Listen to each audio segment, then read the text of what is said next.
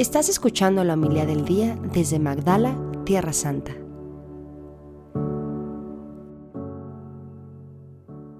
En aquel tiempo se apareció Jesús a los once y les dijo, Vayan por todo el mundo y prediquen el Evangelio a toda criatura. El que crea y se bautice se salvará, el que se resista a creer será condenado. Estos son los milagros que acompañarán a los que hayan creído. Arrojarán demonios en mi nombre, hablarán lenguas nuevas, cogerán serpientes en sus manos, y si beben un veneno mortal no les hará daño. Impondrán las manos a los enfermos y estos quedarán sanos. Palabra del Señor. Gloria a ti, Señor Jesús.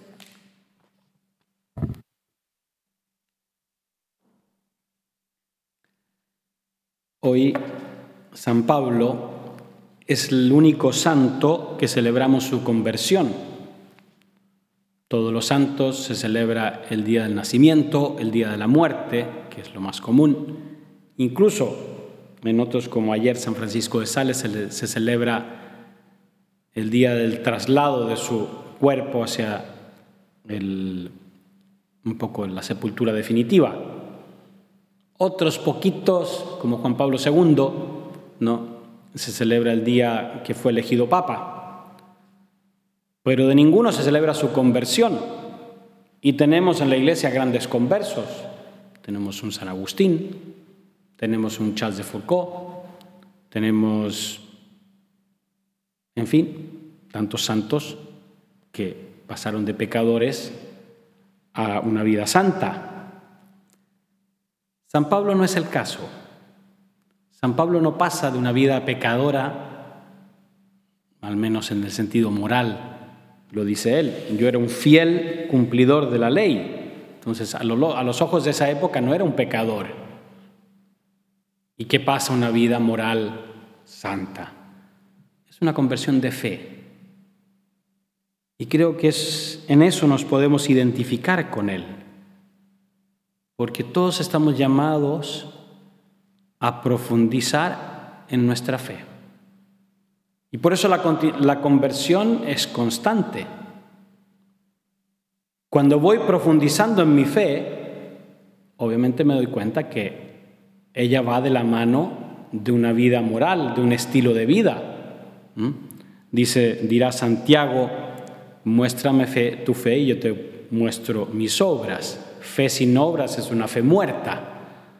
Y creo que San Pablo, no, que dedicó su vida un poco a decir que, bueno, la fe viene por gracia, no por mérito propio, no porque yo hice algo tan importante las obras vienen después. Y es su experiencia. Él no estaba buscando a Cristo. No estaba diciendo, bueno, voy a hacer los lo mayor méritos para que así Dios me conceda la fe. Fue fulminado en el camino de Damasco. Aquí a pocos kilómetros, ¿no? Uno cruza el lago, sube los altos del Golán y se ve todo el camino de Damasco hacia allá. Y ahí en algún lugar San Pablo fue fulminado por esa luz, por Cristo, por obra de la gracia. Y la gracia no elimina. A veces creemos que convertirnos es eliminar todas nuestras debilidades, todos nuestros defectos de carácter, etc. Que me perdone San Pablo, pero San Pablo era antipático antes y después de su conversión. Si no, pregúntenle a San Marcos, que escribió el Evangelio de hoy, pregúntenle a San Bernabé, pregúntenle a San Pedro. No era fácil trabajar con San Pablo, porque Dios no canceló su naturaleza, la elevó. Y entonces eso nos, nos ayuda a nosotros porque a veces creemos que convertirse, que ser santo, es no tener defectos. Y no es así. Es saber poner mi naturaleza, mis dones de naturaleza, mis dones de gracia, al servicio de Cristo. Hasta poder decir con San Pablo, no soy yo, es Cristo que vive en mí. Una vez que entendemos con eso, se nos acaba un poco la angustia, un poco a veces esa melancolía que tenemos en nuestra vida cristiana, porque no logro ser tan perfecto como creo que Dios me pide. No, lean la carta a los Gálatas, lean todos los hechos de los apóstoles y van a ver que San Pablo, lean todas sus cartas, era una persona fuerte, pero era una persona difícil. Y él tuvo que decirle al Señor, Señor, aparta de mí mi debilidad, quítame este aguijón, basta mi gracia. Es confiar en la acción de Dios en nosotros. Y ahí empezamos a poder ser testigos verdaderos de Cristo. Ser testigos, como dice el Evangelio de hoy, predicar el Evangelio a toda criatura. No por mi sabiduría, no por mi perfección moral, sino por mi abandono en Cristo. Y otra idea que me vino ayer, mientras aquí en la misa, mientras estaba en la consagración, ¿no? Ayer leímos el Evangelio del sembrador. ¿Y quién habría sembrado en Pablo, en Saulo, antes del encuentro con Cristo? Entonces eso también es una lección para nosotros que nos da Dios, ya que no, no nos la da San Pablo. No hay causa perdida en este mundo. Y así como Dios sembró en San Pablo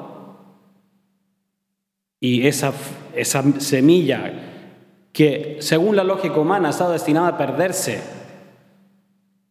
dio el ciento por uno, Dios siembra en nosotros. Entonces, no desesperar cuando experimentamos nuestra debilidad, porque Dios sigue sembrando y nos llama a nosotros a actuar igual a quitarnos prejuicios, a quitarnos condicionamientos y sembrar, como lo hizo él en San Pablo y como lo ha hecho en grandes santos, hacer nosotros lo mismo, lanzar esa semilla del Evangelio a todo el mundo, predicar el Evangelio con la propia vida y ya Dios se encargará del destino final de esa semilla. Nunca lo sabemos.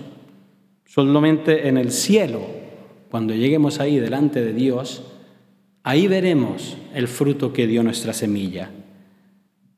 Pero no un poco limitarnos. No decir, ah, no, ¿para qué voy a perder el tiempo?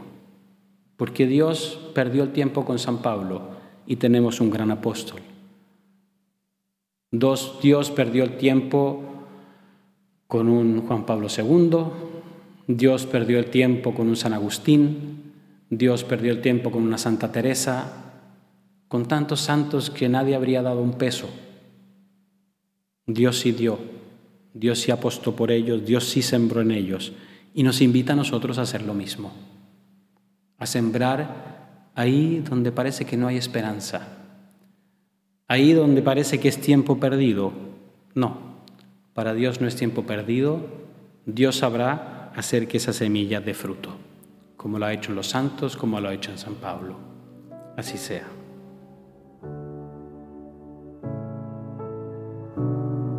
Muchas gracias por escucharnos. Si quieres conocer más acerca de Magdala, síguenos en YouTube y Facebook.